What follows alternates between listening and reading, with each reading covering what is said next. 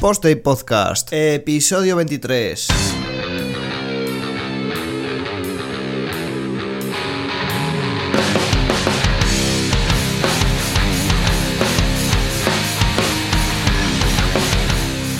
Pues hola a todos y bienvenidos a Posta y Podcast, episodio 23. En esta ocasión me acompaña, bueno, ya, ya sabéis por la intro que suena un poco diferente, eh, Zona Crítica, tengo al otro lado de la línea al hombre que graba en, calzoncillos. ¿Qué pasa, Juanca? ¿Qué pasa? Esta vez hemos cambiado los calzoncillos por una braguitas, porque esta vez son ¿Y eso? de porque son de Wonder Woman. Hay que ir cambiando un, ah, poco, un poco de personajes. No todos van a ser superhéroes hombres. Hay que ser inclusivos también en esto. Así que hoy. Claro, pero no había no había gallumbos de Wonder Woman no, que, no. tiene que ser. Hoy, hoy a braga limpia.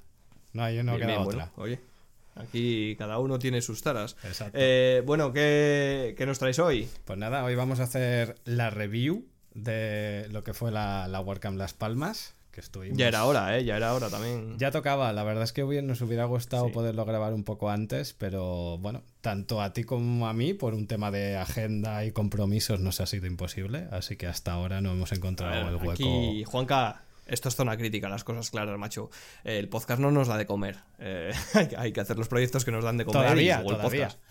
todavía, oye, ya sabéis que si algún día llega un patrocinador y podemos vivir de esto, pues las zonas críticas serán semanales. Ojalá, ¿eh?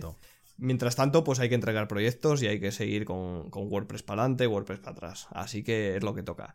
Pues nada, vamos a analizar, como bien dice Juanca, eh, la, la WordCamp de Gran Canaria, la, la en Las Palmas, se hizo en Las Palmas, pero eh, aquí hay un poco de contradicción, ¿no? Eh, yo lo, pienso desde el principio, ¿eh? Por un lado el logotipo es WordCamp Gran Canaria, que muy guay, pero luego el subdominio es eh, laspalmas.wordcamp.org y ahí había un poco de... Es como si, como si ponemos cantabria.wordcamp.org y luego es WordCamp Santander, es un poco lioso, ahí hay que hilar un poco más fino, ¿eh? yo creo. Bueno, realmente supongo que eh, habrán puesto el tema de las palmas, porque creo que es eh, el tema de Canarias lleva a confusión con alguna cosa, ¿eh? No sé si es un tema de viajes o lo que sea, pero las palmas no falla. En cambio, lo otro, no sé, supongo que. Claro, Canarias, Gran Canaria. Su explicación, ¿eh? Sí. Pero bueno, que es lo de menos. A ver, eh, como hicimos con Zaragoza, que parece que gustó bastante, y además de este también nos lo habéis pedido, estuvimos los dos en la WordCamp Gran Canaria y vamos a hacer una review de lo que es el, evento en sí, de cómo funcionó el evento, de mm, cómo se comió, de cómo se bebió, del programa, de la gente, del contributor, de todo. Eh, lógicamente, desde nuestro punto de vista, no tenemos guion ni nada, solo tenemos abierto una página con el programa delante. Hay ponencias a las que no asistimos porque coincidimos los dos en la misma, hay algunas en las que nos dividimos. Hay algunas en las que directamente no estuvimos por lo que sea, porque estuvimos hablando con unos o con otros. Exacto.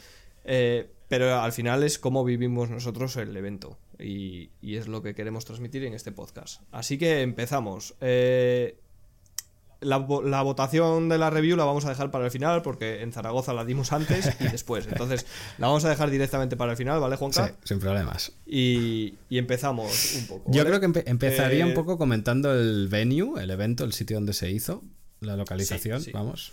No sé qué te pareció a ti, pero a mí me parece una pasada. Una pasada, sí, sí, sí. El, estar allí en un museo, el poder, sobre todo poder eh, participar, porque era un museo bastante participativo, ¿no? destinado a la ciencia y la tecnología.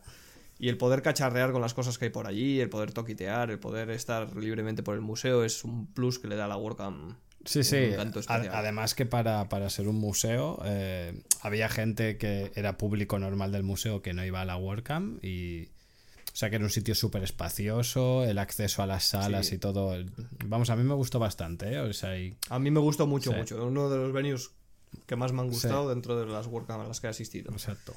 Y además lo que comentaba, ¿eh? que para ser un museo, ostras, tenía dos salas para charlas muy, muy bien. Una, la del track B, que era lo que es en el programa lo, lo vemos etiquetado como sala de workshops, era un poco más pequeña, bueno, bastante más pequeña. Igual cabrían unas mm, entre 30 y 50 personas, más o menos calculo yo. Y luego el anfiteatro, que sí que era grande, que si no me equivoco era para unas 200 o 200 y algo, y era una pasada. O sea, la pantalla del anfiteatro era, bueno, era una pantalla de cine, básicamente. O sea, era impresionante. Sí, de hecho nos comentó Mon nos comentó Moncho que, se hacen allí festivales de cine y tal por, la calidad que tiene la pantalla. Entonces, oye, eh, muy bien, muy bien. Sobre todo se agradece ese 4K para, ver nuestros PDFs, ¿no? Totalmente, eh, sí. Nada, muy bien, muy bien. Me gustó el anfiteatro, me gustó mucho. Muy bien. Vale, pues dicho pues esto, si quieres comenzamos un poco a la chicha, a analizar un poco las charlas a las que pudimos asistir. Vamos ahí. Eh, el evento, básicamente, el programa se dividió en tres días, ¿vale? Tres jornadas, o dos jornadas y media. El viernes por la tarde empezaba a las 4 de la tarde, luego el sábado empezábamos a las 8 y media de la mañana con el registro, y el domingo empezábamos, eh, si no me equivoco, a las 10, sí, a las 10. Sí, creo que sí. Eh, exacto.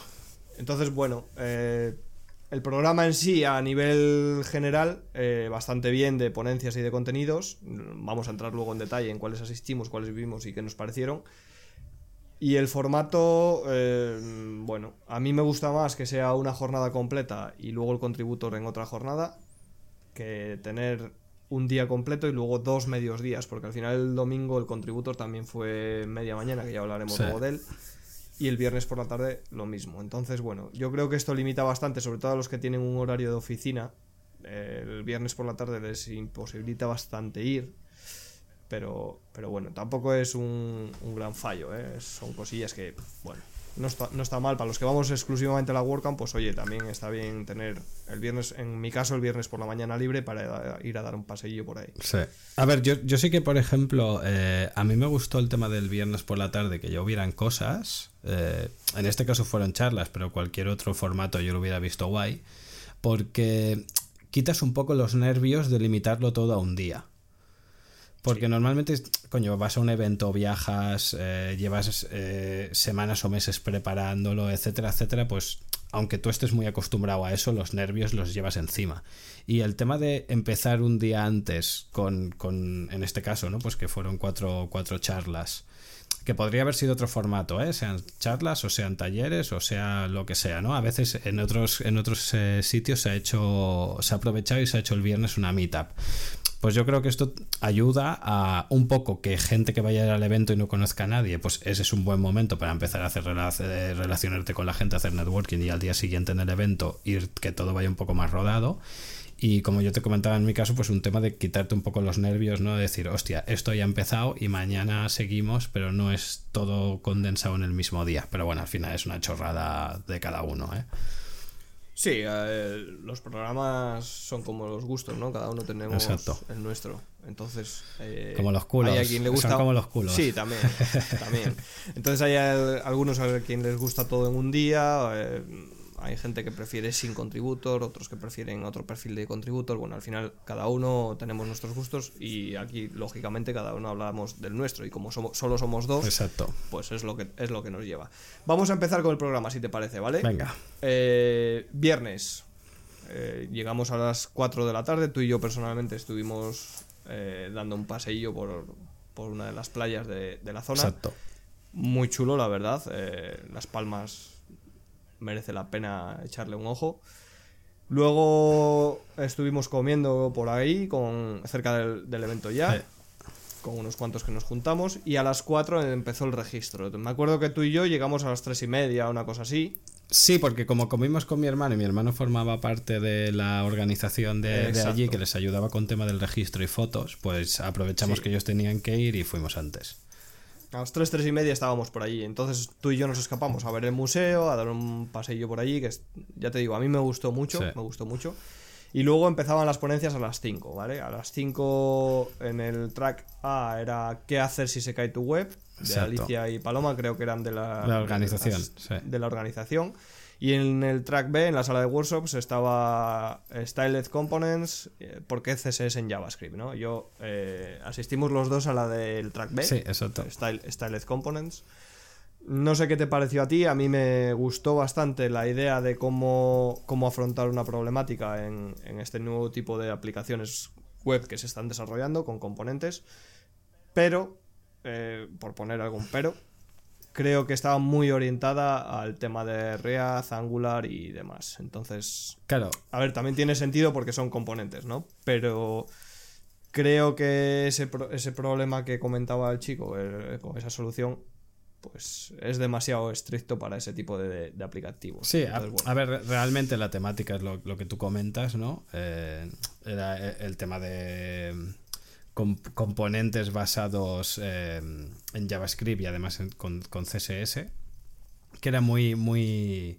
O sea, yo realmente las dos peros que le podría sacar, porque realmente el chico Jesper hizo una charla que estaba, estuvo bastante bien, se explicaba bien y era un tema muy interesante, pero sí que es verdad que, y esto ya lo hemos comentado otras veces, que arrancar con una charla tan técnica es un zapatillazo en la cara, porque claro, no, no, a no ser que hagas un track que sea 100% técnico, ¿eh? entonces guay. Pero arrancar así, yo lo, comento más que nada porque a mí me gustó, pero claro, las caras de la gente era del palo Comor. Y luego además... Es un, poco, es un poco empezar tan técnico, aunque sea el track técnico, porque al final la sala de workshops eh, en general es bastante técnica. Eh, pero sí, empezar con Styled Components, eh, React y tal, pues cuando el chico empezaba a mostrar código era como, uff.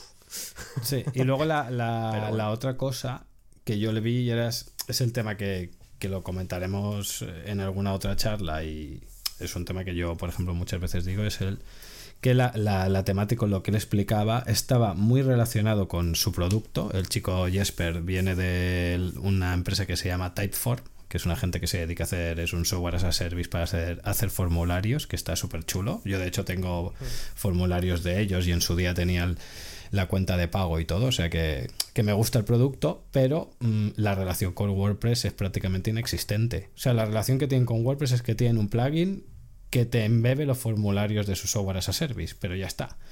Entonces, es lo único que yo veo ahí un poco con calzador, entre comillas, ¿no? De, hostia, expones una temática que es muy, muy interesante, muy chula, pero la relación real con WordPress no, no la acabo de ver. Al menos es la sensación que me dio a mí. Sí, pero por el por otro lado, este tipo de ponencias lo bueno que tienen es que explican un, caso real. Sí, eso sí. Eh, nosotros nos hemos encontrado esta problemática, lo hemos solucionado así. También tiene solución, es decir, eh, no es exclusiva de vengo a vender mi producto. Simplemente eh, nosotros desarrollamos este producto, nos encontramos con esta problemática y lo solucionamos de esta manera. Entonces, mm, para a mí personalmente sí me gusta este tipo de, ponencias porque coño, ves un problema real. Sí, o sea, en este sentido eh, yo lo veo genial, ¿eh? Pero imagínate, si solo con que hubiera puesto dos diapositivas en el que muestra por qué eh, apostaron por esta tecnología y cómo su plugin embebe el formulario en WordPress, ya hubiera tenido más relación. Pero es que, ¿sabes lo que me, a lo que me refiero? ¿no? Yo lo digo sobre todo por el resto de gente, ¿eh? que mucha gente que, que toque WordPress y no tenga idea de, de, lo que viene a presentar él, van a decir, ¿y qué coño tiene que ver esto con, con mi WordPress y yo he venido aquí a mirar cosas de WordPress. Claro, sobre todo por lo que fallan muchas ponencias, que al final es el, título. Tú ves el título de la descripción. ¿Por qué CSS en JavaScript? Coño, pues eh, si se dedicase a explicar las cualidades de CSS en JavaScript, cómo utilizarlo y tal, todavía, pero es que era técnica, era eh, orientada a solucionar una problemática. Entonces, Mm, el título a lo mejor tampoco era el más acertado y es lo que tú dices, gente que a lo mejor esperaba otro tipo de ponencia, como por ejemplo eh, algo más de CSS o algo más de más de título personal de por qué utilizar CSS de esta forma y no de esta otra, se encontraron con una charla técnica y eso es lo que, lo que para mí lastró un poco la ponencia, pero a mí me gustó. Sí, sí, a mí también. me, pareció interesante y estuvo guay. Luego a las cinco y media, que bueno, ya comentaremos el tema del retraso en el programa, que iba un poquitín por detrás todo. Eh, a las cinco y media me parece que llegamos a media ponencia o una cosa así de Oscar Abad. Sí. Buen amigo, además ha estado aquí en VP Cantabria este, este fin de pasado dando una ponencia y tal. Un grande, Oscar es un grande. Sí, sí, a mí me gusta porque transmite muy bien y además tiene conocimiento de causa. O sea, es un tío que está curtido de pegarse con plugins y con, vainas y de desarrollar plugins y productos. Y, y, la verdad es que estuvo muy interesante lo que contó, lo que, lo que llegué a ver, lo que llegamos a ver porque llegamos tarde por, por eso de, que el programa iba con, cierto retraso. Y estuvo muy guay. Ese eh, EDD, eh, Easy Digital, Downloads, un montón de módulos para ello, de qué opciones tiene, que. Bueno, ¿qué os voy a contar? Además, Oscar tiene un puntillo de. Coño, que es de Amurrio el tío. ¿eh? Entonces, es gracioso, ¿no? También escucharle. Tiene su chispa. A mí me gusta mucho cómo transmite. ¿Y qué voy a decir? Sí, sí, además tiene una forma de explicar las cosas muy cercanas y aparte que es muy cachondo y eso también ayuda. Porque al final no olvidemos que Oscar es programador backend, o sea, eh, no hay un perfil que le tire más para atrás, entre comillas, al público general que el del programador puro y duro. Y en cambio con Oscar es todo lo contrario. O sea, todo lo no, yo no he visto a nadie que, que se aburra en una de sus charlas es un showman, es un showman el tío. Algún día lo traeremos aquí a la zona crítica. Sí, sí, sí. ya sabes, Oscar, hay una invitación por ahí. Si nos escuchas y te animas, nos mencionas en Twitter y sabemos que nos escuchas, entonces estarás invitado. Y bueno, eh, como, después... como, decías, básicamente la charla del SEO basaba en comentar sobre Easy Digital Downloads, que es eh, básicamente lo planteaba como una alternativa a tanto WooCommerce como cualquier otra plataforma de, de tema de e-commerce. Lo que único que esto está muy centrado en suscripciones o venta de productos digitales. O sea, todo lo que no sea un envío físico que requiera eh, eh, y direcciones de direcciones de envío y todo un tema de gestión de envíos. Todo lo que sea digital, 100%. Entonces, que es verdad que a de hecho después en la ronda de preguntas le preguntaba a alguno que si para productos físicos o tal también servía y hay soluciones que también permiten utilizarlo, con lo cual, oye, bien. Exacto. Siempre es bueno conocer alternativas, ¿no? No todo va a ser sota caballo de rey. Exacto. Después de Oscar, eh, coincidimos los dos, nos quedamos en el mismo track, en el A. Estuvimos viendo a Nando Papalardo. Vaya apellido, eh. el título de la ponencia, la verdad es que eh, entre esa y pregunta los datos de tu web, grafos de datos y APIs, a mí los grafos de datos no me suelen gustar mucho, me suelen dar pereza más que tengo una relación ahí de amor-odio porque al final son útiles, pero no me terminan de gustar. Eh, no sé a ti, Juanca, pero a mí eh, es leer grafos y es como... bueno, a mí realmente por el título, si, si solo me hubiera quedado por el título, igual me hubiera tirado más la segunda, ¿eh? la de grafos de datos y APIs, pero entre que el título de, de esta que comentamos del mundo está cambiando me parecía... Me parecía bastante atrevido y luego que tenía curiosidad porque vi que que Nando era la persona que estaba detrás de la empresa de Yeez. Y mira, solo por, solo por curiosidad, que podría haber dicho, hostia, pues este tío me va a hacer promoción de su empresa, vaya, vaya rollo. Pero mira, por curiosidad. De hecho, eh, de hecho es un comentario, ¿vale? Aquí entre tú y yo, ahora que no nos escucha nadie. Yo te lo dije, estábamos sentados, llegó Nando con, con, la camiseta de Yiz y tal, y lo primero que te dije, dije, uff, entre el título este con incertidumbre que no se sabe de qué va a hablar, y, y, viene con la camiseta puesta, a ver, también hay que entender que estaba con la camiseta puesta en el stand, y no se va a cambiar para dar la ponencia, ¿no? Pero claro, a mí lo primero que la primera sensación que me vino a la, cabeza fue eh, Juanca nos va a vender aquí nos va a vender su libro, sí. lo, que no está escrito y, me acuerdo que, te lo dije tal cual, digo, y nos va a vender la moto aquí, macho, que, va a ser una, leche, una, una pasada. Y, te voy a decir una cosa, ¿vale? Eh, así también en Petit Comité, que no nos escucha nadie, o la audiencia, ¿qué tal estáis? Eh, para mí es una de las mejores ponencias que he visto en una WordCamp de lejos. Sí, sí, muy buena, muy buena. Por la forma de transmitir, por el contenido, por la dosis de realidad que hay detrás, por la pasión que pone Nando, porque eh, el primer mérito que tiene es que no es español, es italiano, el idioma es una barrera que él se ha paseado por encima, ha bailado por encima de esa, línea sobradamente, o sea, se ha hecho entender más que bien. Los ejemplos que ha puesto, la transparencia, eh, pero sobre todo el, cómo transmite esa pasión ¿no? a la hora de transmitir. El, ver que lo que está haciendo le gusta, le llena y encima querer transmitirlo con nosotros con esa sencillez. O sea, yo además es creo que la primera vez que pongo un tweet tal cual en el momento y, lo puse que para mí uno de los de lo que de lo mejor que me llevo eh, de la WordCamp en Gran Canaria es haber conocido a este hombre. Sí, sí, muy bien. Que fíjate que le he visto en WordCamps en el stand y le he visto muchas veces. Nunca me, me acerqué a hablar con él a título personal, ¿no? Del producto sí que he hablado con ellos varias veces, pero a título personal y chapó, o sea, realmente es de, esas, de, esa, de ese perfil de, persona que te inspira, te llena y además eh, se agradece ese tipo de ponencia en una WordCamp, ¿no? Porque es un caso de eh, real. para el que no lo sepa, eh, cuento brevemente un poco por encima de qué, de qué habló. Básicamente contó cómo él estaba en un negocio tradicional, con su padre, con su familia en este caso, y, y cómo gracias a Internet, gracias a WordPress, gracias al trabajo en remoto, ha montado una empresa que factura 2 millones de dólares al año.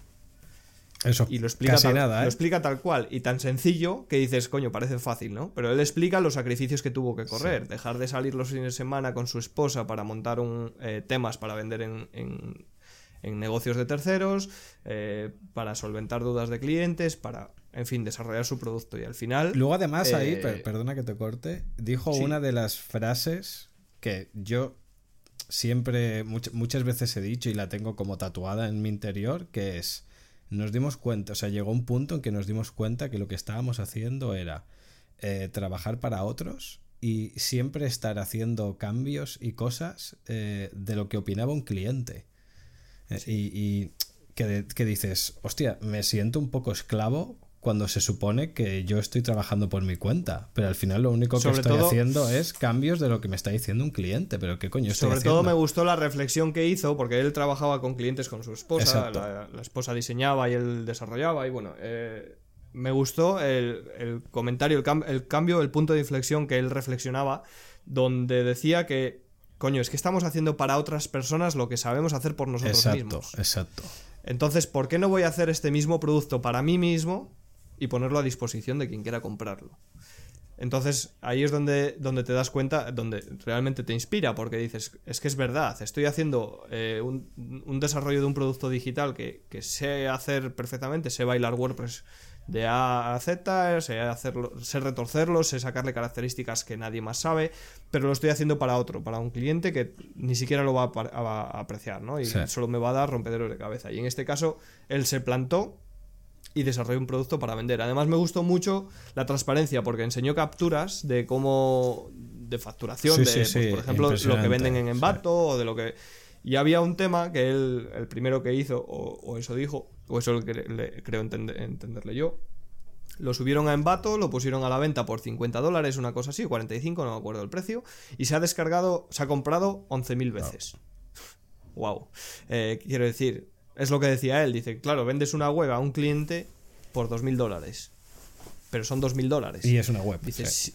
"Si- y es una web. Si tú pones este tema por 50 dólares, dices, wow, estoy tirando el precio, lo estoy regalando. Sí, sí, pero es que se ha vendido 11.000 No, veces. es que es una barbaridad. Entonces, sí. claro, esto es la, la teoría de qué prefieres, muchos pocos o pocos muchos, Sí. ¿no? Entonces, bueno, él optó por el negocio de pocos, o sea, muchos pocos, montó ese- esa plataforma que ahora es Jit, que venden plugins de WooCommerce, entre, entre otras cosas, y, y bueno, la facturación está ahí, puso capturas de reales de lo que se vende en una plataforma como Envato con un producto de calidad y, Sí. y chapó. O sea, chapó por cómo lo transmitió sobre todo. Ya te digo que a mí me, me ha transmitido mucho más. Casi, es que podría decirte que es para mí la ponencia favorita hasta ahora que he visto en una web. Sí, sí, fue muy buena, fue muy buena. Y encima la dosis de realidad de que es una ponencia no técnica. Sí. O sea, no tenía una línea de código, no tenía una línea de eh, un tip, un, un truco secreto de nada. Eh, simplemente la experiencia de una persona, en Sí. este caso una familia, una, una persona y su pareja, con el mundo de WordPress y cómo les cambió la vida. Y a mí eso, pues, eh, me gustó. Y luego, ade- además, eh, uno de los puntos que él comentaba en su charla, que fue precisamente un tema que nosotros estuvimos tratando en la cena el día anterior, por casualidad, y era Sí. el tema de la falta de perfiles profesionales en el entorno WordPress con el que se encontraba. Eh, de, Sí. de poner una oferta de trabajo en el que necesitaban un desarrollador backend o un desarrollador web para, para poder hacer extensiones y demás. Eh, presentársele, creo que llegó a poner el ejemplo de 50, 60 currículums y que solo valía la pena uno. O sea, es, Sí. es para mí es preocupante. O sea, A mí me hizo gracia porque puso ese ejemplo, eh, puso el anuncio de Infojobs, creo que era, si no recuerdo sí, mal, la plataforma. Dijo que se presentaron 65 personas y solo cumplía el perfil. Es brutal, Y. y le preguntó a alguien del público, le dijo, ¿pero qué pedíais exactamente en el perfil y tal? Y dijo, eso es lo curioso y lo triste. A la vez, eh, solo pedíamos HTML, CSS y conocer un poquito de Java. sí, sí, brutal. sí. Dice, ni siquiera JavaScript, con jQuery nos Sí, conformábamos. exacto, exacto. Porque íbamos a formarle nosotros. Dice, y de 65 personas, solo una cumplía el, el perfil. Además, puso capturas del anuncio, todo muy transparente también, donde Sí. había, no sé, una, no sé si mil y pico impresiones del, del anuncio. O sea, lo habían visto mil y pico personas, supuestamente interesadas. Solo 65 eh, mandaron su currículum y solo uno cumplía el perfil. Es como. Eh, el que no tiene trabajo es porque... Es un baño de realidad, ¿eh? yo lo veo así tal cual. Sí, sí, es, El, pan de cada día, quiero decir. Tú buscas perfiles técnicos que, que desarrollen backend. Ya no vamos a hablar de WordPress, eh, que desarrollen backend, que sepan hacer una función, que se conecte a una base de datos y saque cierta información y la formatee. Y, no lo hay. es que la, la realidad es que no lo hay. Y ya en WordPress, pues oye, ¿para qué te vamos a contar, no? Si no existe un plugin que haga la funcionalidad, pues aquí fuera, apaga y vámonos. Y bueno, es lo que toca. Entonces, bueno. Eh, yo creo que de Nando no tenemos nada más que decir, ¿no? Yo... No, porque al final lo va a tener que pagar, ¿eh? Si no... Sí, sí, no. Otro que está invitado al podcast, ¿eh? Siempre, vamos. Encantado, además, Nando. Cuando quieras, nos dices. Eh, a las seis y media, bueno, serían más bien las siete, porque ya, os digo que llevamos un poquito de retraso eh, en el programa. Sí, en el programa. Eh, el de Juanca y el mío no cuentan estas cosas. Estuvimos viendo a Laura Carracedo hablando de Brand Your WordPress, los tres pasos para diseñar una web partiendo de la identidad de marca. bueno, yo en mi caso fui a ver a Laura porque es una ponencia que indirectamente me toca, ¿vale? Gestiono mi propia marca personal y, coño, si me puede ayudar en algo, bienvenido sea. Sí que diré que estaba muy orientada a lo mejor a, su metodología de trabajo, mm, cosa que está bien porque aprendes la metodología de, de alguien que se especializa en algo diferente a ti y siempre está bien conocer nuevas cosas y nuevas herramientas. Pero por otro lado, a mí, pues tampoco es que me aportase gran cosa, porque sí que era, digamos, mucho, eh, ya digo, basada mucho en la metodología de trabajo para desarrollar una marca, ¿no? Para orientado a WordPress o no, pero eh, creo que se quedó en eso y podría haber sido a lo mejor, desde mi punto de vista, algo más. ¿Tú qué opinas, Juan? Bueno, a mí realmente sí que le, le vuelvo a ver a esta charla otra vez el fallo de lo que comentaba de la primera, y es que la relación con WordPress está un poco metida con calzador. De hecho, básicamente en este caso ni, ni prácticamente ni se tocó el tema de WordPress. Que es que al final no nos olvidemos que es una WordCamp. Entonces, eh, por, eso, por eso lo remarco, eh, no por otra cosa. Pero sí que es verdad que el contenido de, la charla y lo que comentaba ella me pareció súper interesante y vamos, estoy 200% de acuerdo en, en, todo lo que decía. Básicamente ella lo que se centraba era en comentar un poco la metodología y el proceso que ella utiliza para desarrollar la una identidad de marca de, de una empresa o de un, de un autónomo y me gustaba porque eh, ella siempre se basaba o se apoyaba en toda una serie de pasos y una técnica, ¿no? Que muchas veces se suele asociar temas creativos, temas de desarrollo de imagen corporativa o identidad a procesos muy creativos en el que el diseñador se despierta un día y en cinco horas sin parar de crear eh, te lo hace todo y realmente al final el diseño es como la programación, o sea, tiene una base técnica muy muy importante. En este caso ella ponía el ejemplo de que para poder desarrollar una identidad de marca o poder crear el diseño de una web, lo que necesita es empaparse realmente del modelo de negocio de la empresa, cuál es el foco de la empresa, cuál es el target de cliente de la empresa, etcétera, etcétera. Mm que supongo que a muchos clientes les debe sorprender porque no es una cosa que se suele preguntar y es lo que tú realmente necesitas para poder hacer un trabajo objetivo, porque si no, no, no vas a hacer un trabajo subjetivo en base a lo que tú creas y lo que necesitas realmente es tener los objetivos, que son los que tiene el cliente o el modelo de negocio del cliente para poder presentar un trabajo. Y eh, a mí ese punto me gustó. Porque yo también hago mucho hincapié en esto a la hora de, desarrollar la web, de basarme un poco en el modelo de negocio del cliente, cuál es su público, cuál es su target, qué foco, etcétera, etcétera, ¿no? Porque al final es lo que vamos, el, el, modelo de negocio del cliente es lo que te va, lo que te va a marcar el camino a seguir. Sí. Estoy de acuerdo. Ya te digo, a mí no me disgustó, ¿eh? No significa, lo que he dicho antes no significa que no me haya gustado. A mí me gustó porque me, me gusta que me expliquen, aunque no se dediquen a lo mismo que yo, que me expliquen cómo trabajan y cuál es su metodología. Y al final en esto, en lo digital por lo menos, en lo que tiene que ver con Internet y demás, diseño, desarrollo, etcétera, el proceso creativo o el proceso de desarrollo de, de, una aplicación, de una marca, de un lo que sea, es básicamente el mismo o muy similar. Entonces siempre sacas algo que te nutre, ¿no? Lo que tú comentas. Ella te explica qué preguntas les, hacía, les hace a los clientes o cómo afronta sus reuniones o, la toma de requisitos para entender la marca y poder eh, desarrollar ese brand, ¿no? Y al final es lo mismo que cuando desarrollas una web o cuando diseñas una web. Tienes que entender cómo funciona la empresa, cómo funciona, eh, qué carácter tienen, qué filosofía, para poder diseñar y desarrollar a medida eh, lo que ellos quieren. Entonces, a mí me gustó en ese aspecto. Lo que sí que digo es que estaba demasiado, para mi gusto, demasiado enfocada a, a su metodología de trabajo. Que podía haber ido un poquito más allá, poder, no sé, explicar mm, alguna cosilla más que no fuera solo la metodología de, trabajo en su. En su de ella en concreto, sí, sí. Sí, sí. Entonces, bueno, eh, fuera parte de eso, a mí me gustó eh, la ponencia. No, no quita lo uno con lo otro. Y nada, eh, ese viernes nosotros tuvimos la cena de ponentes, la verdad es que muy bien. Lo que pasa que la cena de ponentes, ya sabes, esto es como Las Vegas. Exacto. Lo que pasa en la cena, en la cena de ponentes se, queda en la cena de ponentes. Exclusivo para ponentes. Nada, la verdad es que un muy buen rato eh, rodeado de, buena gente y lo pasamos muy bien. Y el sábado volvimos a la carga. Eh, ocho y media se abría el registro, a las nueve empezaban las ponencias. Eh, llegamos a tiempo por los pelos. si es que duermen más que las marmotas. fuimos... Ahí la, cosa fue mía, la verdad es que eh, llegamos a tiempo a ver a, entre cómo impulsar las ventas de tu e-commerce con WordPress y, e inteligencia artificial de Fernando Tellado y, y cómo ahorrarse 5 plugins en WordPress con tres líneas de código, Carlos, pues a mí me ganó Carlos. Sí, a mí también. La verdad es que a mí me ponen cómo ahorrarte plugins, cómo evitar la plugin dependencia, cómo eh, quemar cinco plugins y esas cosas y me ganan. Eh, aunque luego no tengan nada que ver, pero ya solo con el título, pues oye, me han ganado. Y además Carlos es un tío que hablé con él en Madrid, en la WordCamp Madrid del año pasado, me cae súper bien. Me parece un tío llano, además con conocimiento todo de causa y, ¿por qué no? Fuimos a ver a, a Carlos y la verdad es que estuvo guay la ponencia, ¿eh? estuvo, estuvo bien.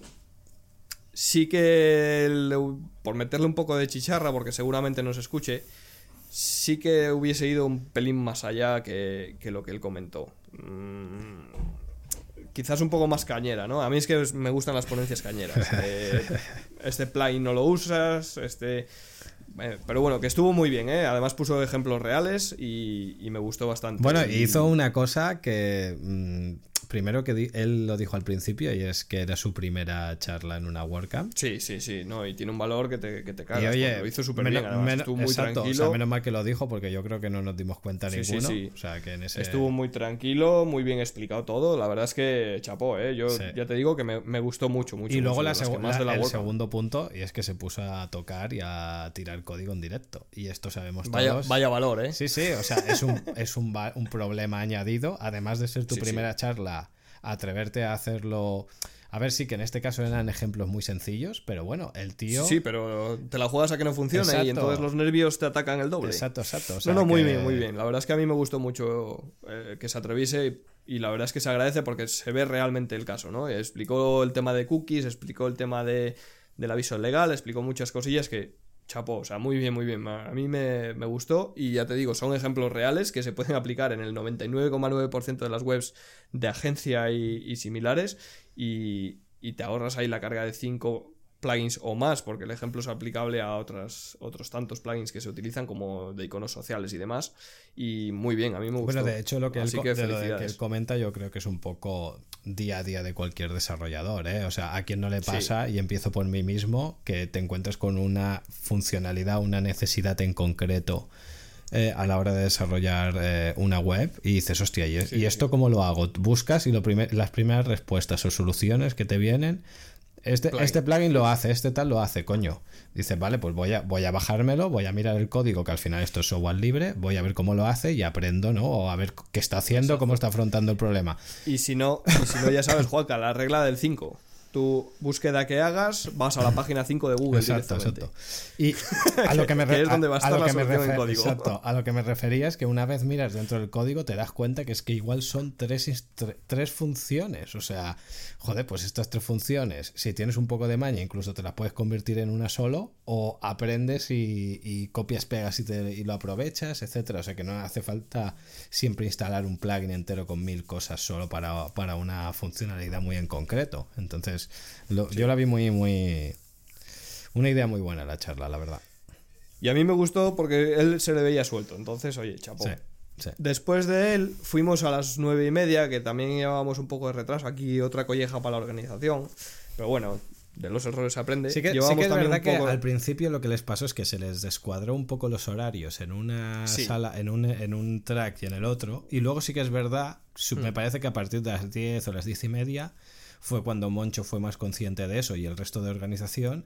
Y ahí sí que hicieron por eh, estarse todo el rato comunicándose entre ellos para que los dos tracks estuvieran sincronizados en horario. Pero claro, ya íbamos como 15-20 minutos arrastrábamos de retraso y es lo que fue un poco más caótico, ¿eh? Pero, claro. pero por, por parte de ellos siempre hubo la voluntad de, que se sincronizaran las dos salas, que claro, desde fuera se parece como hostia, van tarde, pero es que organizar un evento de estos es una locura.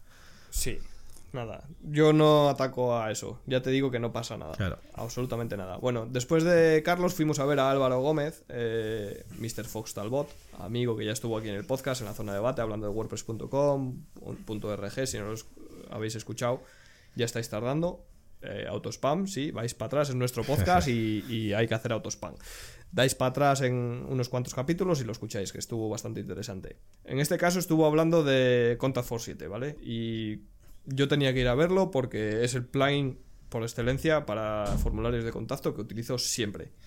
Eh, salvo que sea algo muy a medida, que entonces desarrollo el plugin a medida, el, formulario a medida. Contact for 7, la verdad es que está súper bien hecho, a mí me, me encanta y me parece el mejor para mí. Entonces, bueno, si Álvaro venía a contar cosillas de cómo mejorar esos formularios con algún truquillo y alguna cosilla, pues había que ir a verlo. Y además aprendí un par de tips ahí, como los campos ocultos y alguna cosilla más que me, que me gustó. Y. ¿Qué te voy a decir de Álvaro, Juanca? Sí, sí, aparte el, se pegó una charla bastante, bastante buena y la hizo muy amena en el sentido de que no se basó simplemente en explicar el plugin como tal, sino que lo que hizo fue presentar un poco al autor, las... Eh, bueno, pues un poco las motivaciones que tuvo este autor para, para publicar el, el, plugin de formularios, la evolución de este, etcétera, etcétera. O sea que... Y además hizo una cosa muy, muy, muy guay que fue contactar con el autor para, formarse, para informarse sobre la ponencia. y, claro, eso también es un valor añadido que, que lleva un trabajo extra impresionante y, chapó. La verdad es que a mí me gustó mucho, ¿eh? Álvaro siempre me gusta verle, transmite muy bien, me gusta mucho y Sí, sí, luego lo que tú dices, ¿eh? o sea, todo lo que comentó eh, relativo al plugin, muy interesante. Yo personalmente, por ejemplo, Contact Form lo utilizo y realmente no conocía muchas cosas en profundidad, pero después de esta charla veo que, que vamos, que no tiene que envidiarle demasiadas cosas a cualquier otro plugin de pago eh, que, que, de formularios, o sea que muy bien. Sí, sí, muy bien.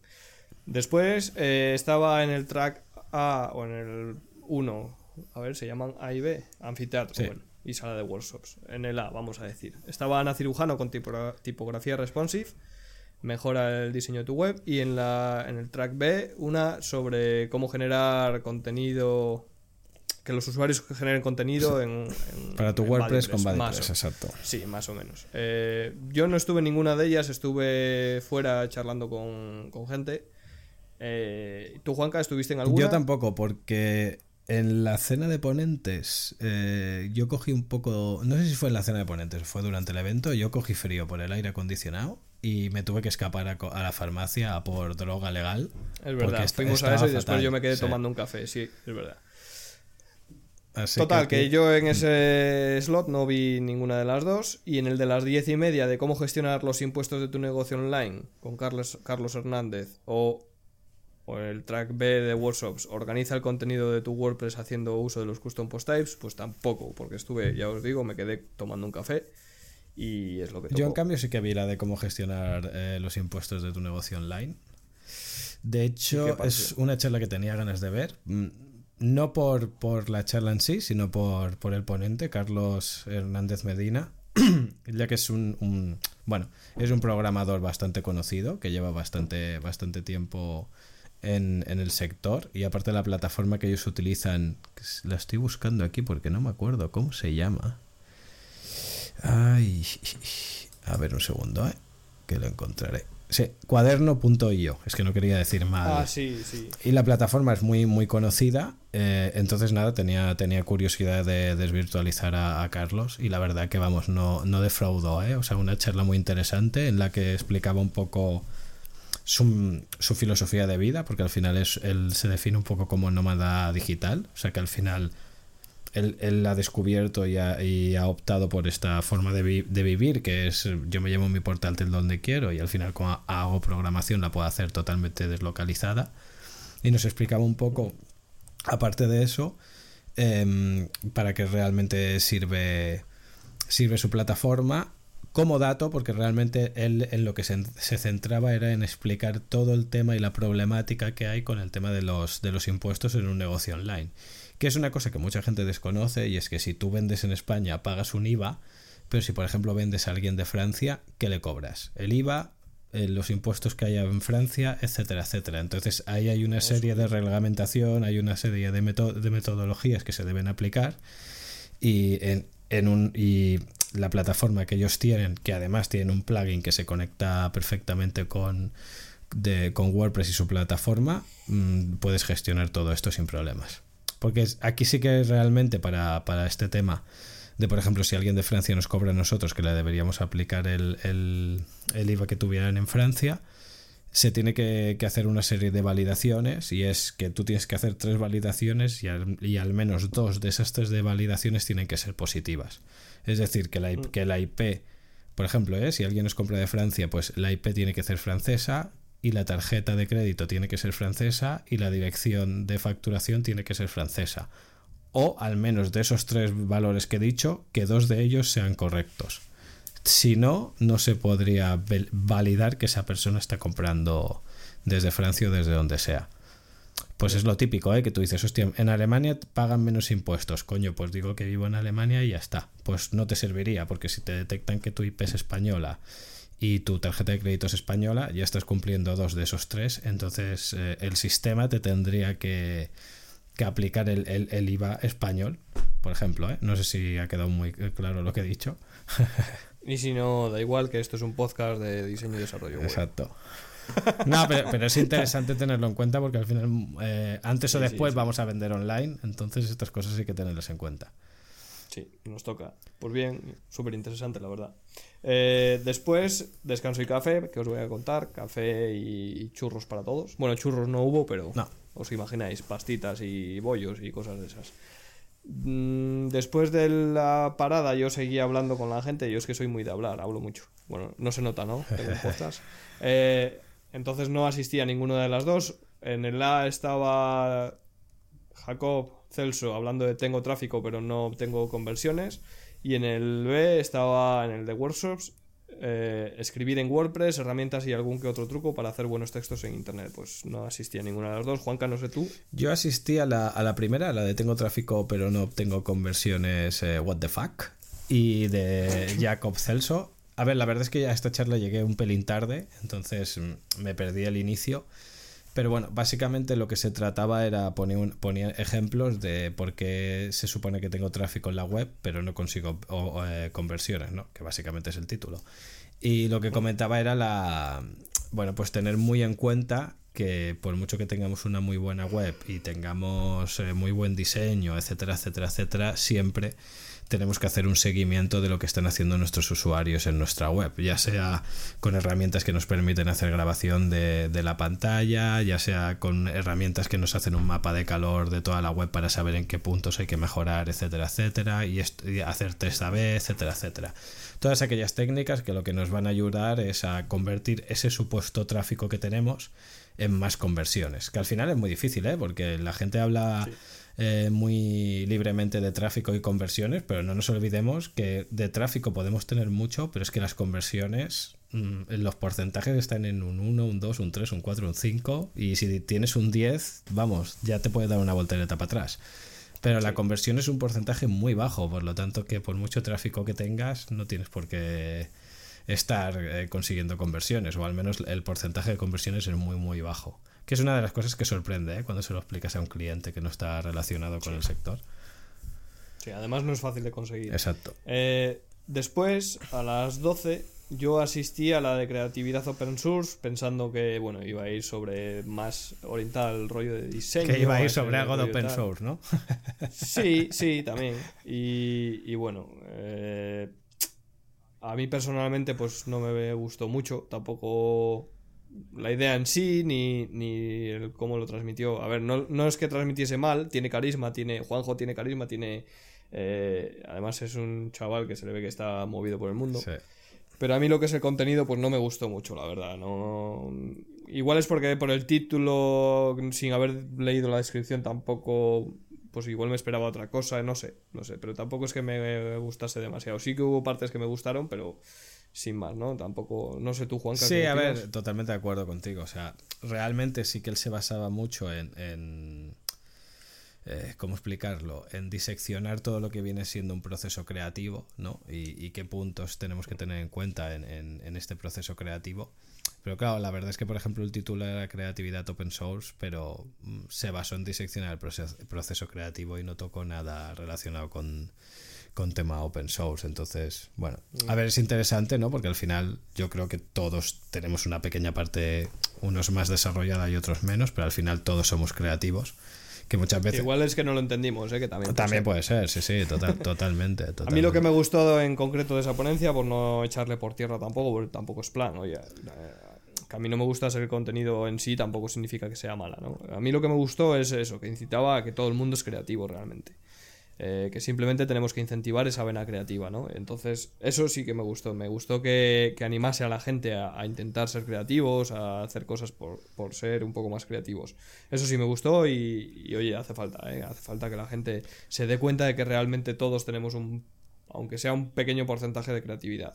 Sí, porque al final muchas veces pasa que la gente asocia creatividad a diseño y no, o sea, la creatividad es una actitud que puede tener, que tenemos todos. Entonces, la misma creatividad tiene una persona que un día se le ocurre una idea y es capaz de diseñarla, que la misma creatividad tiene un maquetador o un programador que un día resuelve una problemática de una manera y al otro día la mejora de otra forma. O sea, y eso es creatividad igual.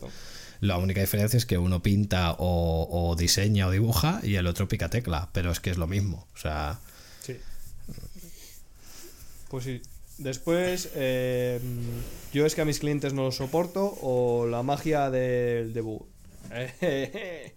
Aquí yo tuve un problema y es que no sabía exactamente a quién ir a ver.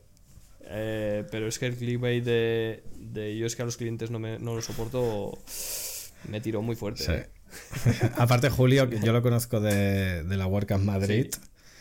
Y de, Recuerdo que me dijiste tú, me hablaste bien de él, que transmitía bien y tal. Digo, ah, pues vamos a verle.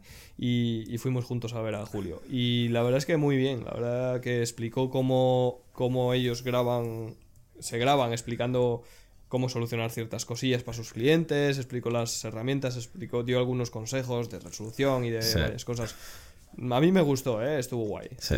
un punto de, vista diferente de cómo tratar a los clientes. Sí, aparte que eh, Julio es una de esas personas que a mí me gusta porque em, es de, esos que siempre le intentan dar una vuelta de tuerca a lo que hacen para intentar ser más profesional, ¿no? Y eso siempre se agradece. Porque muchas veces, eh, a, veces no, nos asentamos o hacemos las cosas de una manera y, la gracia es siempre darle un poco una vuelta de tuerca más para, para dar un acabado un toque más profesional a todo lo que hacemos. Y coño, eso al final, en los pequeños detalles está la diferencia. Y una de las cosas en las que se basaba Julio era el tema de que ellos se daban cuenta que, por ejemplo, hacer vídeos para, para, sus clientes, para solventar dudas y problemas que tenían en cuando le entregaban un proyecto, le instalaban algún plugin o lo que sea, pues se daban cuenta que muchas veces tenían que repetir ese vídeo o tenían que volverlo a grabar para ese cliente. Y, y era un, un, coste añadido de tener que ir haciendo vídeos, pero que también se daban cuenta de que el vídeo era muy potente y que igual tenían que enviar siete correos para solucionar una cosa que con un vídeo estaría hecha desde el primer momento, ¿no?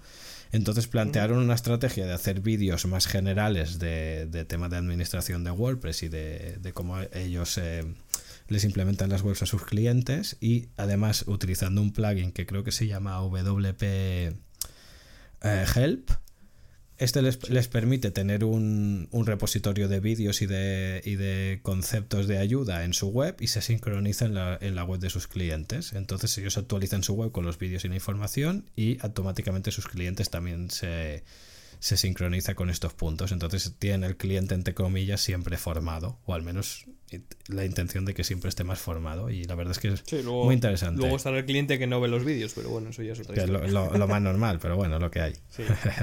Después le tocaba a un tal Juan. Díaz que graba los podcasts en Braguitas. Y ¿qué os voy a contar? Él no puede hablar, ya sabéis, se le silencia el micro ahora. Y ¿qué os voy a contar? Locking, WordPress, Divi, eh, editores visuales en general, ejemplos reales, eh, sacando los datos a un Excel para que se vea la realidad. Lo de siempre. Eh, la verdad es que hace falta esta ponencia a ver, vas a parecer monotema, macho, porque hablas siempre de locking de diferentes formas, con diferentes formatos y tal, pero de locking. Pero es que, joder, es que hace, hace tanta falta, macho, que, la gente entienda el problema que, que habrá que seguir haciéndola. Y a mí me sorprende ¿eh? que todavía, aun y todo de lo que se habla, mm, yo, ya, vamos, lo dije en Santander que hice la misma charla y le digo aquí, una vez acabado la charla, se me acercaron otra vez cinco o seis personas a decirme, hostia, llevo años desarrollando con WordPress y no sabía esto. Y yo, madre mía. Sí, sí, es, por eso digo que hace falta, porque es que la gente todavía no entiende el problema que trae esto. Pero bueno, es lo que, es lo que tocó. Después nos fuimos a comer. Mm, bien, la comida bien. Sí, sí, muy comer, Siempre, comer siempre es bien, ya sabes. Y, y después de comer, eh, en el traca estaba Fernando Puente eh, según él comentó, saliendo un poquito de la zona de confort y hablando de los imprescindibles para, tu proyecto WordPress. Y Beatriz hablando de contar historias en la chimenea al storytelling y branded content, ¿no? Una historia de amor y tal. Bueno, yo solo por el título, pues oye, me llamó un poco más la atención la de Fernando Puente. Sí que llegué un poco tarde porque me había liado cuando me quise dar cuenta ya se me había pasado la hora. y, y llegué hacia el final de la de Fernando Puente Sí que en este caso eh, no es el tipo de charla que nos tiene acostumbrados. Lógicamente también estaba saliendo de su zona de confort, como bien él bien dijo. Y me, consta que hizo alguno, algunas recomendaciones que ya le pegaré algún tirón de orejas. De, yo llegué tarde, no lo vi en directo, pero creo que recomendó por ahí algún page builder. Fernando, me cago en 10. No me hagas esto, hombre, no hagas esto. Que se me cae un mito, me cago en la leche. Tú recomiéndanos cosas de caché de esas hardcore que tú sabes, ¿eh? Y déjate de page builders, me cago en la leche.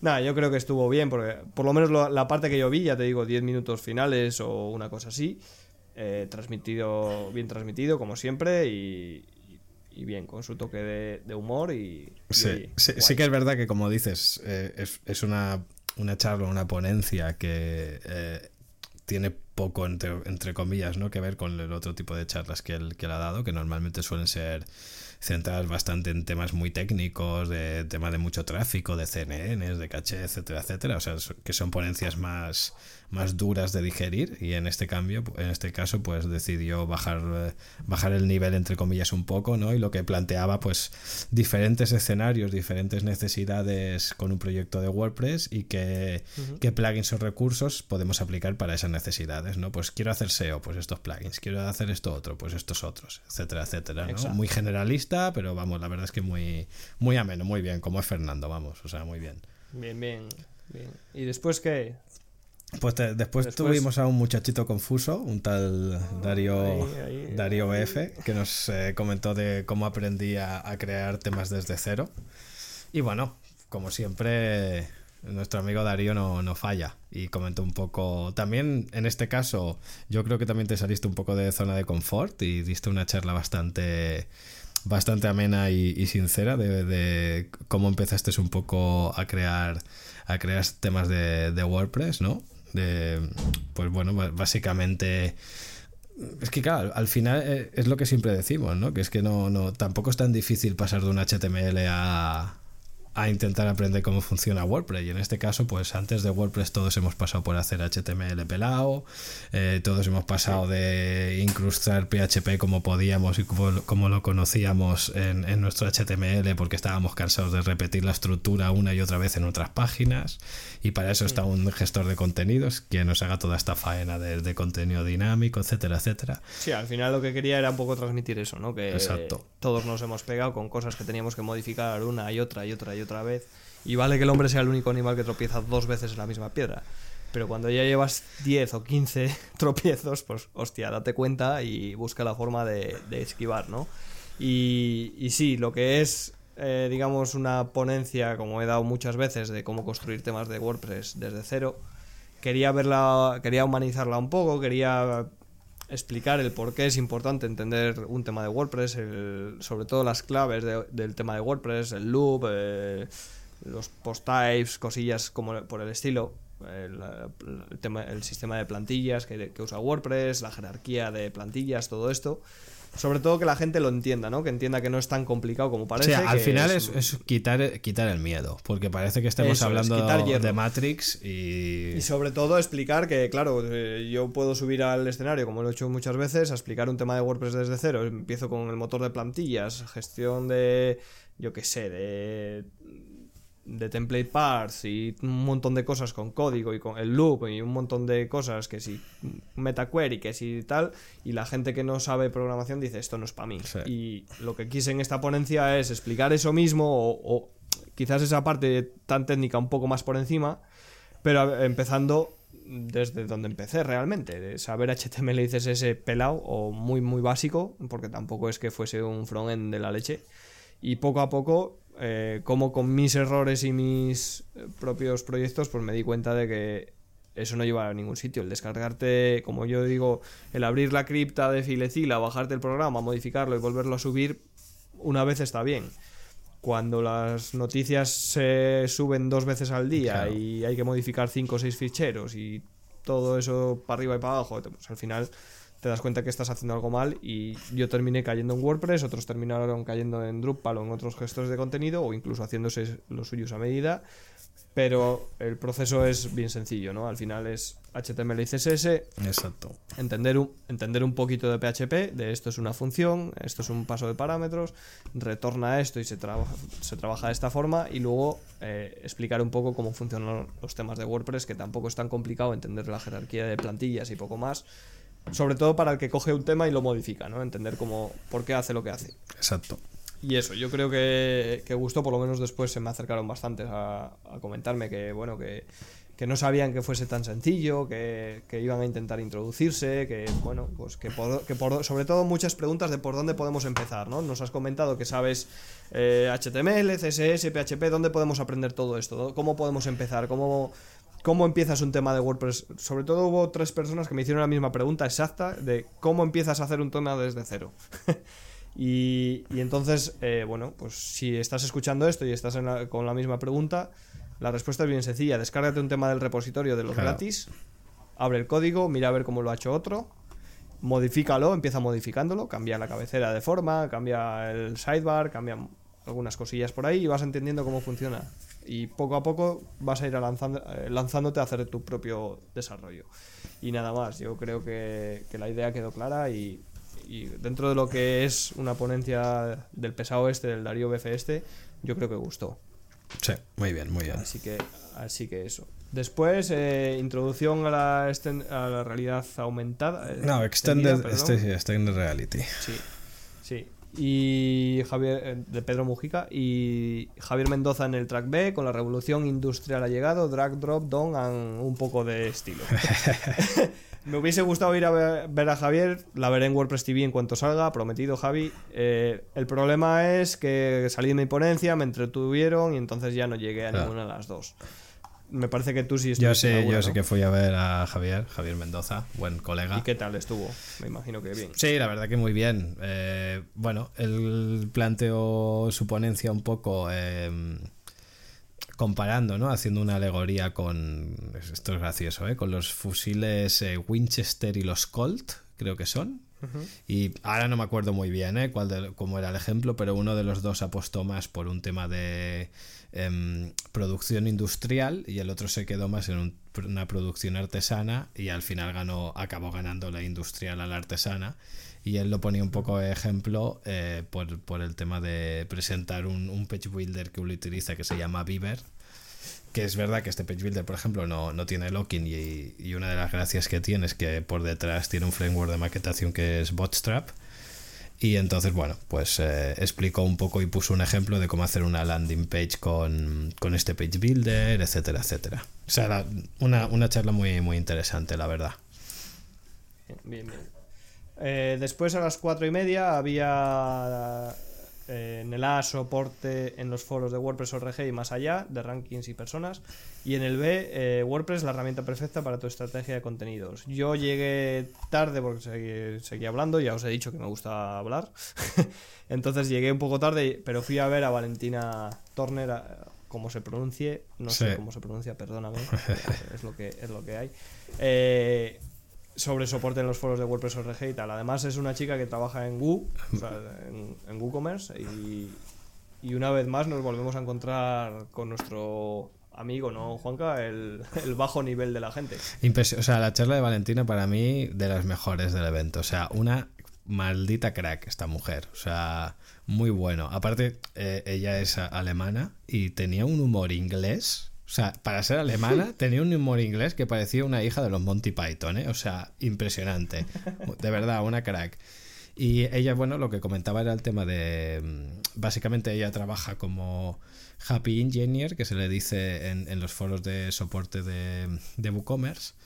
Y bueno, planteaba un poco la, cómo funcionan los rankings, ¿no? Y por eso un poco el título que dice que al final va de rankings y personas. Y es que realmente las estadísticas de un foro lo que cuenta son los tickets cerrados y las preguntas respondidas en los últimos dos meses. Por lo tanto, el, si no se te responde en dos meses o no se te soluciona en dos meses, más o menos ya puedes entender que no se te va a responder. Y ese es un dato interesante a dar. Porque al final la, vida en general son estadísticas y resultados, ¿eh? O sea, por lo tanto, ella lo planteaba así y luego comentaba que una de las problemáticas, eh, problemáticas que más se encontraban es que la mayoría de problemas que habían soporte y tickets o incidencias que se quedaban lastradas en el tiempo era por la falta de conocimiento y de capacidad técnica de las personas que abrían los tickets. Y ella hacía un poco hacía una broma que decía, creo que decía que el 80 o 90% de los tickets problemáticos eran de programadores imaginarios. Y a mí esa frase me pareció brutal. O sea, alguien que le plantea una duda o, le plantea una historia que realmente no tiene ni idea o no tiene los conocimientos técnicos necesarios pero acude allí esperando que le hagan la faena.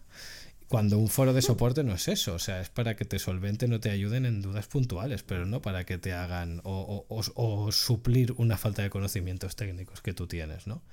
Entonces era curioso ¿eh? la, forma de la forma que tenía ella de, expresarlo y comentarlo. Yo creo que este va a ser un, buen vídeo, a ver, una vez se, se publiquen. Habrá que verlo, habrá que verlo. Pues bueno, Después, café, más café, más café, porque si no, eh, nos da la hora de la siesta y mal vamos. Después del café, Mauricio Helves hablando del arte de agrupar información en WordPress y Eric, eh, Eric Zeidan hablando de esa magia que llaman caché.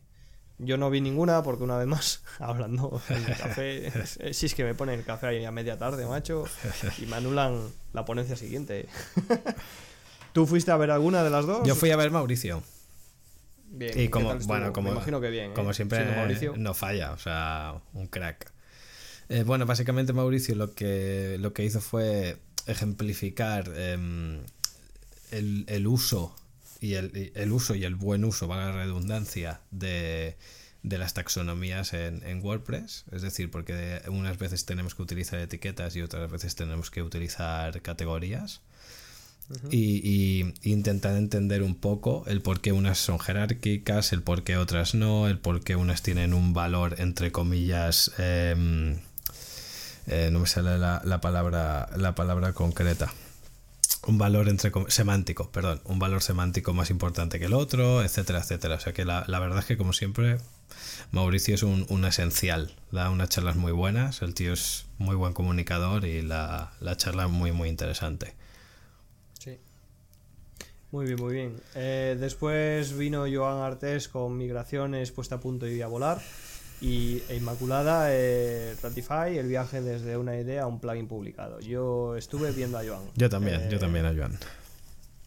Me gusta cómo transmite Joan. Además, en las últimas ponencias que, que, está haciendo se le ve tranquilo, se le ve que controla el tema y, y, además lo explica desde su punto de vista, o sea, desde su punto de experiencia, eh, cómo lo han afrontado ellos en, Artesans, en Artesans o, o lo que sea. Y, y, a mí es que los ejemplos reales de cómo yo he tenido un problema y lo he solucionado me gustan mucho. Entonces, eh, Joan creo que comunica bien, que lo hace tranquilamente, además de temas que controla. Y me gustó, me gustó verle hablar de migraciones. Le hice una pregunta al final, pero no me contestó. bueno, pero se lo vamos a perdonar porque es Joan. Pero bueno, ya se lo haré en privado, que, que lo sepa Joan. Sí, a mí, Voy, a saber, voy a saber ese epic file que no me contaste allí en el directo, lo voy a saber algún día. a mí la verdad que la charla de, Joan me gustó mucho. Aparte a mí el tema de migraciones es una cosa que me, gusta bastante y me gusta trastear bastante con ello y siempre es curioso como ver como, como alguien que trabaja y se dedica a prácticamente lo mismo que tú hace el 80% 90% igual, pero hay alguna pequeña parte que la hace diferente, ¿no? Y siempre es, es eh, gratificante ver cómo otra persona o otras personas afrontan una, una misma problemática de otra manera, ¿no? Entonces, siempre se aprende algo y en este caso Joan nos enseñó diferentes formas y maneras de hacer migraciones y la verdad que es muy interesante. Sí. Y ya para terminar, lo que es la parte de ponencias, estos dos, o día y este día y medio de ponencias, eh, había una mesa redonda sobre seguridad donde estaban Tomás Sierra, compañero de aquí de VP Cantabria, Javier Casares de Barcelona, Néstor Angulo de Ugarte, de allí de Gran Canaria, trabaja en Sucuri, y Fernando Puente como moderador. La verdad es que me gustó el formato mucho, en el sentido de Fernando Puente con sus preguntas ya preparadas, ahí eh, casi a lo zorro, ¿eh? Ahí las mesas, redondas, las mesas redondas son muy chulas, ¿eh? me gustan mucho. Sí, sí, es un formato que me gusta mucho. Sí que vi que era a lo mejor poco tiempo, me hubiese gustado que durase un pelín más sobre todo con alguna pregunta un poco más comprometida, con algo más de, caso personal, pero me gustó en general el, formato y qué voy a decir de estos tres, ¿no? Eh, bien, en general bien, me gustó, me gustó. Sí, además interesante, un tema como, como la seguridad, que al final nos afecta a todos, nos guste o no. Eh, es importante, Exacto, que menos que tener a tres cracks como estos, en los que además, eh, curiosamente, en cada punto o en cada pregunta que se exponía tenían una forma de opinar o, o, similar o muy diferente, pero en, todo caso tenías un tenías una gama de color diferente, ¿vale? Para cada, para cada pregunta y esto siempre es interesante. Porque al final define un poco todo, ¿eh? O sea, em, aquí no dejamos de venir a ver a gente o a ponentes que están especializados en una temática, etcétera, etcétera, pero al final lo que vienen a contarnos es su punto de vista y cómo afrontan y solucionan eh, problemas que ellos encuentran. Aquí nadie tiene la piedra filosofal de la verdad absoluta, etcétera, etcétera, ¿no? Y esto es un, ejemplo bastante bueno. Exacto.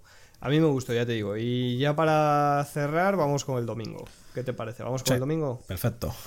El domingo había dos ponencias eh, 10 y media y 11, que empezaron también un poquito tarde, o se alargaron un poco más de la cuenta.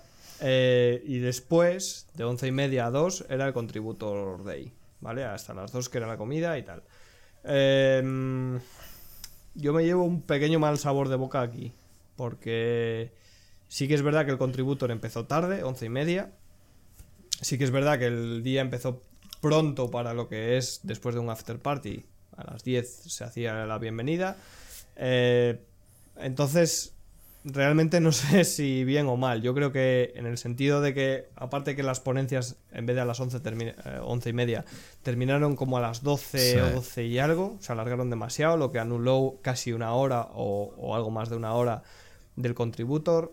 El contributor estábamos, me acuerdo que la mesa de traducciones estaba Fernando con una chica, eh, Fernando Tellado con una chica, y nosotros en la, de mesa, en la mesa de temas estábamos solos también. En la de core estaba la gente mm, vamos, que no se contribuyó mucho, que digamos, se le dio poco bombo a lo mejor. Eh, quizás el, hacer que las dos ponencias iniciales fueran, entre comillas, obligatorias o, o digamos, eh, empezar el, el, contributor después. No sé qué fue, pero para mí eh, quizás el contributor fue demasiado flojo, ¿no? Sí. A ver, yo creo que realmente, a ver, aquí se juntan, y esto ya es opinión personal, ¿eh? O sea, se juntan tres... Sí, hombre, lógicamente todo es opinión personal. Se juntan tres patas y tres problemáticas que, yo veo con, con, tema de contributor y es...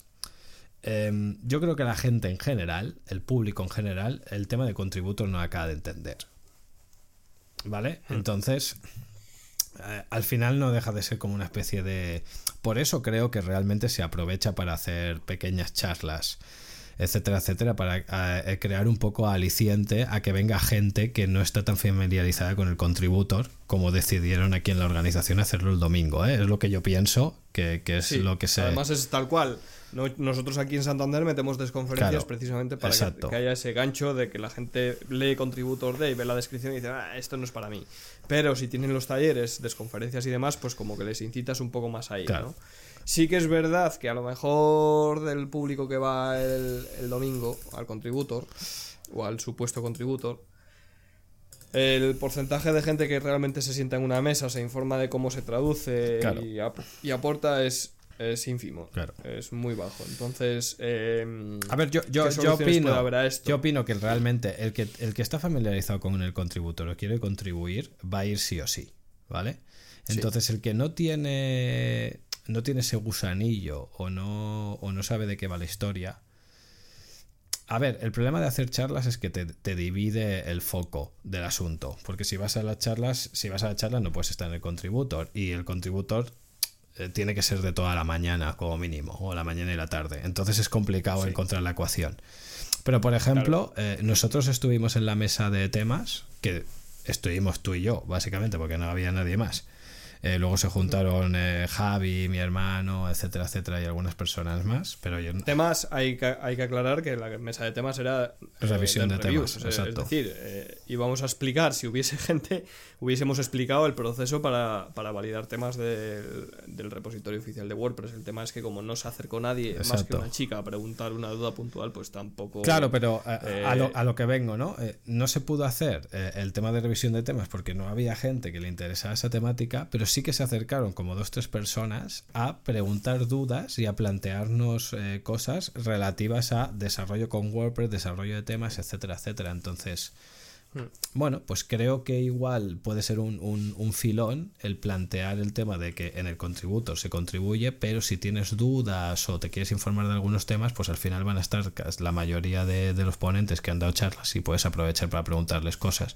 Y a partir de ahí igual consigues eh, picarles un poco el gusanillo y que, y que contribuyan o al menos se, informen de qué va esto del Contributor Day, ¿no? que al final el software libre se, desarrolla entre todos.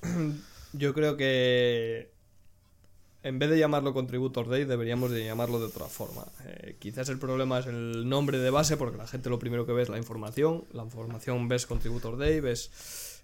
Mmm, te suena raro, si no estás metido en el mundillo ya ni te cuento y, te echa mucho para atrás. Entonces, eh, a lo mejor llamarlo talleres, por ejemplo, eh, yo qué sé, llamarlo talleres y hacer que las mesas sean las que hay y te apuntas al taller, entre comillas, guiño, guiño, que más te convenzca. Puede ser el de temas, puede ser el de traducciones, puede ser el de WordPress TV, puede ser el que sea, pero al final son mini talleres de introducción a la mesa en concreto que se pueden hacer incluso dos o tres veces cada taller, es decir, repetir el proceso de cómo se hace una revisión de temas, eh, por ejemplo, a primera hora de la mañana, a primera hora, eh, a última hora de la mañana y a primera hora de la tarde, a lo mejor para que haya, digamos, diferentes grupos y así la gente pueda rotar y, y dejar, digamos, el tema de contribuir para casa. Eh, sí que se puede incitar a que la gente vea el proceso, a, ver cómo se contribuye, y de ahí hay mucha gente que se termina animando.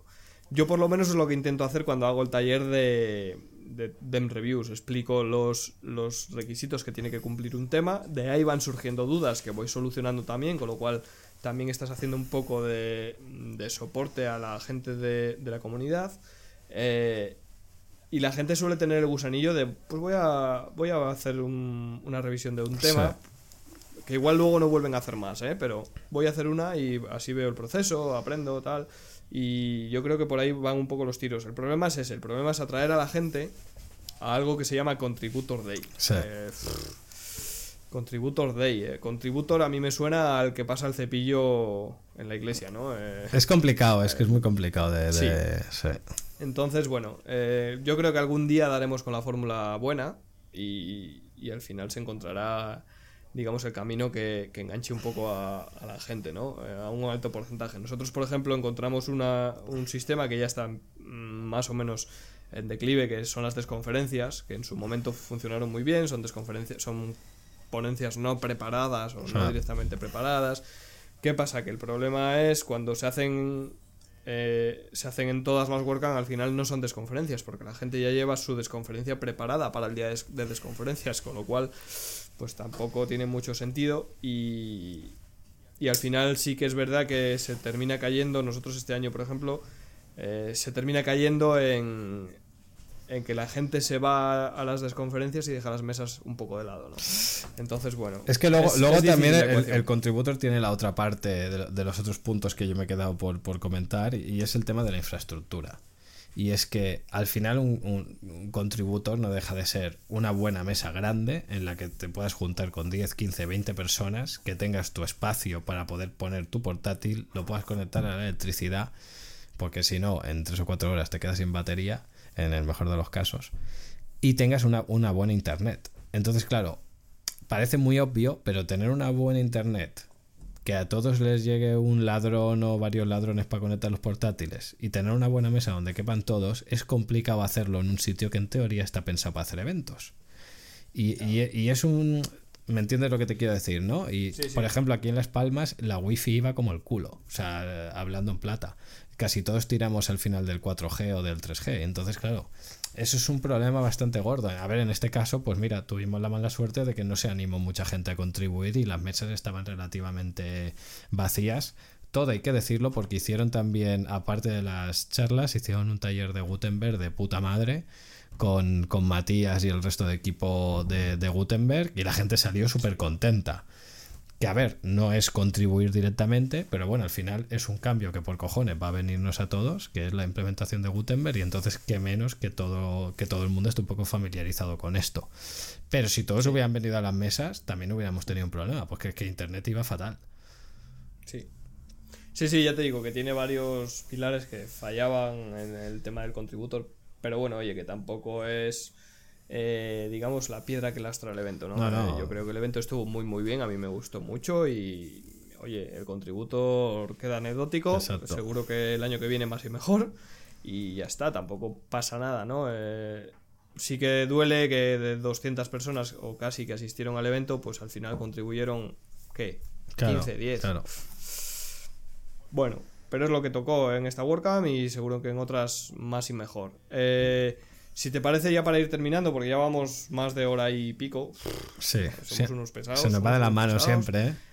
Siempre hablamos al principio del podcast fuera de Off the Record. grabamos, hablamos, ah, yo creo en 40, 45 minutos, tal. Pero es que al final, si es que Juanca se nos va de las manos. Se nos va, se nos va. Eh, pues nada, ya para terminar, eh, la review, Juanca. ¿Qué de 0 a 100? ¿Cómo lo ves? Yo le voy a poner un 85. Hostia, hostia. Eh, yo le pondría un 80. Eh, para mí el contributor les ha quitado bastante nota. El tema de, del contributor, la organización. El tema del. Sobre todo, dos cosas que yo sí que. que me gustaron. No, no es que me gustaran o no, es simplemente que yo creo que lastraron el evento en general.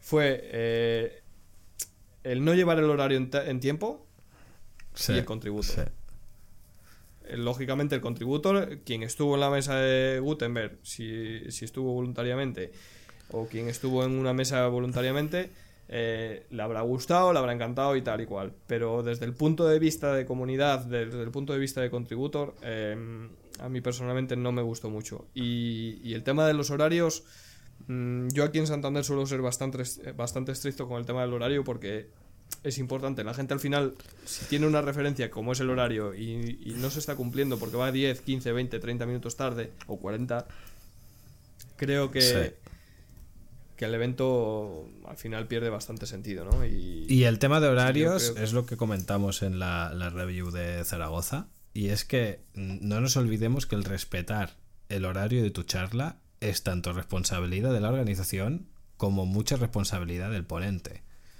Es decir, a todos, cuando nos aceptan una charla, nos dan unas bases y nos explican los minutos que tenemos para exponer el tema y los minutos que tenemos para preguntas. Si queremos combinar un poco minutos de, exposición de tema con preguntas, ya va a nuestro, a, nuestra, a nuestro juicio, pero que es muy importante respetar esos tiempos. Y yo, para mí, eso es una cosa que sois bastante, vamos, me obsesiona bastante porque no me gusta ni quedarme corto ni comerme minutos del siguiente que viene, porque me, falta, me parece una falta falta de respeto. Pero eso lo pienso yo así, ¿eh? y, creo que, es así. O sea, la responsabilidad de cumplir tiempos, por una parte de la organización, que es la que está moderando y la que decide cuándo se corta, cuándo no, y cuando empieza una charla se va a una sala u otra, y de los ponentes. Todos tenemos muchas ganas de contar cosas, pero lo que no podemos hacer es pisar al, al que tenemos después. El problema aquí es que la organización no supo cortar, por un lado, y que algún ponente abusó de las preguntas a lo mejor, o de su tiempo, y luego eh, incluyeron preguntas cuando no se hubiese podido. Pero bueno, que es lo que tú dices, ¿no? Al final, eh, yo como puntos negativos, así en, general, fíjate que el evento son muchísimas cosas, ¿vale? Y, siempre, sacamos, siempre sacamos lo negativo, pero eh, como puntos negativos diría que el contributor y el, y el cómo se llevaron los tiempos pero como positivos diría mil cosas. Diría el contenido de las ponencias, la calidad de las ponencias, la calidad de los ponentes, la calidad de la organización que estuvo atenta de todo. Eh, la comida estuvo genial. La, localización era brutal. La localización es brutal. El hecho de, por ejemplo, la cena ponentes, el sitio espectacular. el, after, party estuvo muy, muy bien. Eh, puedo seguir resaltando cosas eh, como, por ejemplo, el tema de los cafés, que parece una tontería, pero que vayas eh, a media mañana, a media tarde, mm, te den un tentempié con unos bollitos, con un café, con un refresco, con un, que te mantengan todo el día, eh, digamos... Eh, con el buche lleno. sí, al final te llevas también un montón de cosas, te llevas una camiseta que a mí personalmente las de Las Palmas me gustan mucho, los colores, me gusta el logotipo. eso sería lo bueno. Pero el problema es que, eh, como es zona crítica, también tenemos que decir lo malo. Si fuera, si fuera zona de debate, a lo mejor lo malo lo omitigamos. Pero es zona crítica, Juanca, y esto hay que decirlo. Eh, contributor y horarios. Para mí, eh, como puntos negativos. Sí, sí, totalmente de acuerdo. Y a, a, eso lo único que se le suma la mala suerte de que creo que hemos pillado uno de los fines de semana con peor tiempo de las islas. Bueno, pero eso al que le pasó, a, ti, a mí, yo, yo fui y vine eh, tal cual estaba previsto, ni retrasos, ni nada de nada. Aquí el que, el que tuvo problemas para volver fuiste tú y, al, unos cuantos y al menos yo solamente tuve retraso de dos horas y media, tres de salir el avión. Pero hay gente que se quedó tirada dos días, ¿eh? La gente de Madrid es una putada. Pero eso ya no es cosa que se pueda controlar, quiero decir, es, casual, es casualidad, la casualidad, oye, y, es lo que tocó, no se puede hacer nada. Y por lo demás, bien, eh, enhorabuena a la organización, enhorabuena a los voluntarios, a los ponentes y asistentes por, haber hecho el evento realidad y animaos para el año que viene, coño, que, hace falta que se hagan este tipo de eventos. Así que yo por mi parte, Juanca, eh, me he quedado a gusto, ¿eh? Yo también, todo en su sitio, todo en su sitio. Entonces, nada, yo creo que podemos despedir el programa tranquilos, darle la enhorabuena a Moncho, a toda la organización. Totalmente. Y, y nada, nos vemos, eh, diría el próximo martes, Juanca, pero es que no me quiero pillar. La próxima zona crítica está grabada ya, o sea, yo no digo nada. Sí, sí, sí, sí, eso, sí es verdad. la verdad es que aquí en el podcast hay dos pilares, el que cumple y el que no. y uno lleva bragas, y no vamos a decir quién es. y uno lleva bragas. Eh, el tema es que yo estoy terminando un proyecto que, que espero terminar pronto y estoy bastante liado y es lo que toca. Así que nada, volveremos con la regularidad, volveremos con más posta y podcast. No, no estábamos muertos, estábamos de parranda, ¿verdad, Juanca? Y, y, volveremos. Así que nada, un saludo a todos. Un saludo a todos, hasta luego. Adiós. ha quedado guay. Ha quedado ¿eh? bien, ha quedado bien. A ver, le doy a stop.